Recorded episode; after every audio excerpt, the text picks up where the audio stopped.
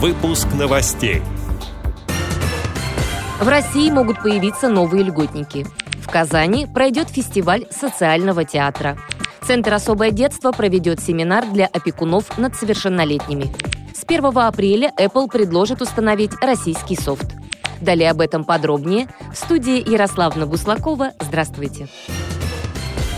В России могут появиться новые льготники. С инициативой выступила Общественная палата. Ими могут стать ликвидаторы пандемии коронавируса. Среди них врачи, ученые, волонтеры, сотрудники спецслужб. По словам члена Общественной палаты Ленинградской области Владимира Петрова, эти люди могли бы иметь право на льготы наподобие тех, что есть у ликвидаторов последствий на Чернобыльской атомной электростанции, пишут ведомости со ссылкой на РИА Новости. Напомню, что в августе прошлого года правительство РФ одобрило исчисление пенсионного стажа медработников, которые лечат пациентов с коронавирусом из расчета один день за два. Такая мера позволит ежегодно уходить на пенсию досрочно 4 тысячам специалистам. В Казани пройдет фестиваль социального театра «Особый взгляд. Регионы». Мероприятие продлится с 25 до 28 марта. Как сообщают организаторы, творческая встреча включает несколько параллельных программ. На одной площадке покажут постановки, созданные в Приволжском федеральном округе при участии людей с инвалидностью или артистов, оказавшихся в сложной жизненной ситуации. Междисциплинарная программа включает инсталляции и перформансы, поднимающие тему социальных проблем. Образовательная часть будет предназначена для представителей театральных коллективов, журналистов и блогеров. Для них организуют мастер-классы и семинары от ведущих режиссеров, педагогов и продюсеров. По итогам фестиваля эксперты отберут одну работу. Она станет участником второго форума социального театра «Особый взгляд».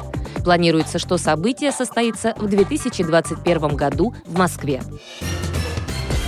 Центр лечебной педагогики «Особое детство» проведет семинар для опекунов над совершеннолетними в России.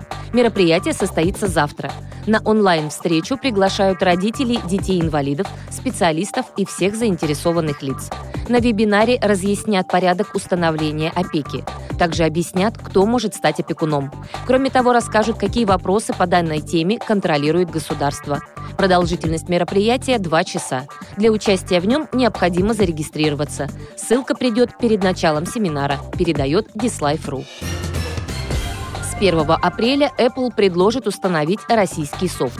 Приложение предоставят при первой активации iPhone и iPad, купленных в России. Во время настройки пользователь увидит окно со списком, утвержденным нашим правительством.